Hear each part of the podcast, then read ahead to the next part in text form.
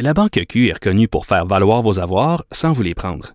Mais quand vous pensez à votre premier compte bancaire, tu sais, dans le temps à l'école, vous faisiez vos dépôts avec vos scènes dans la petite enveloppe. Hmm, C'était bien beau. Mais avec le temps, à ce compte-là vous a coûté des milliers de dollars en frais, puis vous ne faites pas une scène d'intérêt. Avec la Banque Q, vous obtenez des intérêts élevés et aucun frais sur vos services bancaires courants. Autrement dit, ça fait pas mal plus de scènes dans votre enveloppe, ça. Banque Q. Faites valoir vos avoirs. Visitez banqueq.ca pour en savoir plus. Pas comme les autres. Geneviève Peterson. Elle réécrit le scénario de l'actualité tous les jours. Vous écoutez Geneviève Peterson. Cube Radio. On est avec Vincent Dessureau. Vincent, Salut.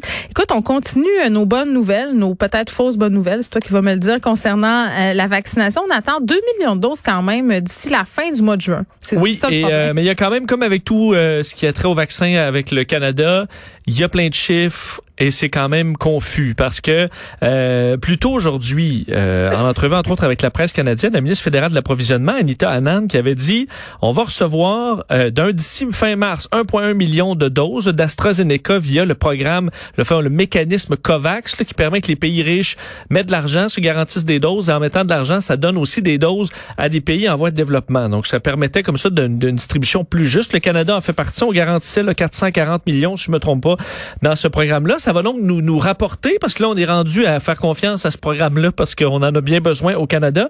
Et euh, donc, elle disait 1,1 million de doses avant la fin mars, un total pouvant atteindre 3 millions, 3,2 millions de doses avant la fin juin. Et là, plus tard dans la journée, euh, on apprend par l'Alliance pour les vaccins, le Gavi, euh, qui euh, bon donne certains détails. Eux évaluaient que le Canada allait recevoir 1,9 million de doses avant la fin juin. Alors là, il y a 3,2 ou 1,9. quand même un petit, euh, une petite marge. Une bonne différence. En surtout que- sciences, ils couleraient leur examen. Là. ben oui, surtout qu'on disait d'ici la fin mars, euh, au gouvernement, on nous disait 1,1 million et les chiffres qu'on nous donne à l'Alliance pour les vaccins, c'est 285 000. C'est pas pareil, là, c'est x4 selon ce qu'on prévoyait. Donc là, où- d'où vient la confusion?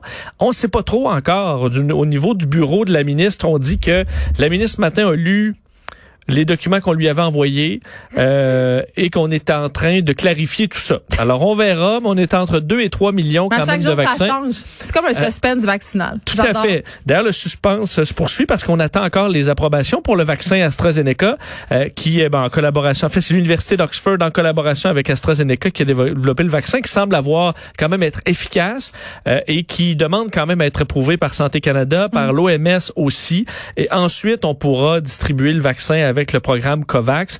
Et euh, on en a quand même, euh, on, en aura bien besoin d'ici là. Mais ça s'ajoute pas quand même des. On a besoin de plus que un ou deux ou trois millions de doses là pour euh, pouvoir euh, accélérer la vaccination. Mais quand même, c'est c'est mieux que rien. c'est mieux que rien. Hey, wow, quelle Hein? bonne nouvelle. Oui. La- euh, toi et moi, on va attendre bien longtemps notre vaccin, Vincent. Je veux juste te le dire. Euh, Oui, mais l'important, il reste que c'est quand même un beau programme. L'important, le- c'est de participer. C'est un bien beau programme parce que hein, il faut donner un peu aux pays. C'est 92 pays Ben à oui, faire on- les moyens oui. revenus qui vont en avoir. Et on sait que, je, je parlais à des gens, euh, des amis entre autres en Europe. la nouvelle, qu'on- ce qu'on comprend en Europe du Canada, c'est qu'on a acheté tellement de doses que c'est pour donner aux pays en voie de développement après. Tu sais, on va prendre nos doses. C'est un peu ce qu'on va faire parce qu'on va avoir dans ce cas-là une bien belle trop de image. doses. Mais c'est pas vraiment pour ça. Là. M. Trudeau a acheté ça un peu pour pour sauver la face parce qu'on était en retard dans les commandes.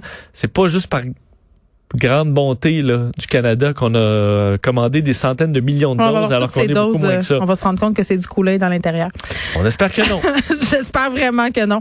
Euh, les Proud Boys qui ont été ajoutés à la liste des organisations terroristes. Oui, c'est quand même une nouvelle qui fait jaser même aux États-Unis. Celle-là, le fait que les Proud Boys, là, ce, ce regroupement euh, qu'on associe à des suprémacistes, euh, qui euh, est derrière en partie là, le siège du Capitole, euh, est nommé, lui, est, a fait 12, 12 autres groupes euh, comme étant, euh, bon, comme faisant partie de cette d'entité terroriste, donc des groupes néo-nazis, néo-fascistes et islamiques. Euh, donc, ce qu'on dénonce là, pour les Proud Boys, on dit, bon, eux étaient fondés en 2016. Il y a des Proud Boys au Canada et dans d'autres Il pays. n'y a pas l'ancien fondateur de Vice là-dedans? Je pense que oui, c'est cette il a- organisation-là qui Oh, est là-dedans. oui, oui, oui, Fait- On nous fait signe que oui. Oui, puis ils se sont dissociés aussi de Donald Trump après l'investiture de Joe Biden.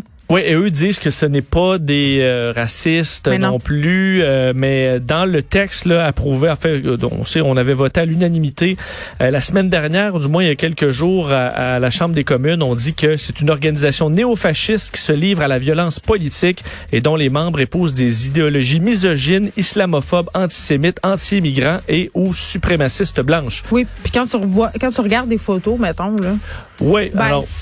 On les aura à l'œil. S'ajoute à ça d'autres de base, entre autres, qui est particulièrement fort chez d'anciens euh, soldats euh, et des groupes euh, islamiques. Alors, cette liste s'allonge aujourd'hui, pas mal. Ben, j'ai envie de te dire que c'est une bonne nouvelle qu'elle s'allonge cette liste. Vincent Dessureau, merci. Merci. On t'écoute dans quelques instants avec Mario Dumont. C'est tout de notre côté. Merci d'avoir été là. On se retrouve demain à 13h.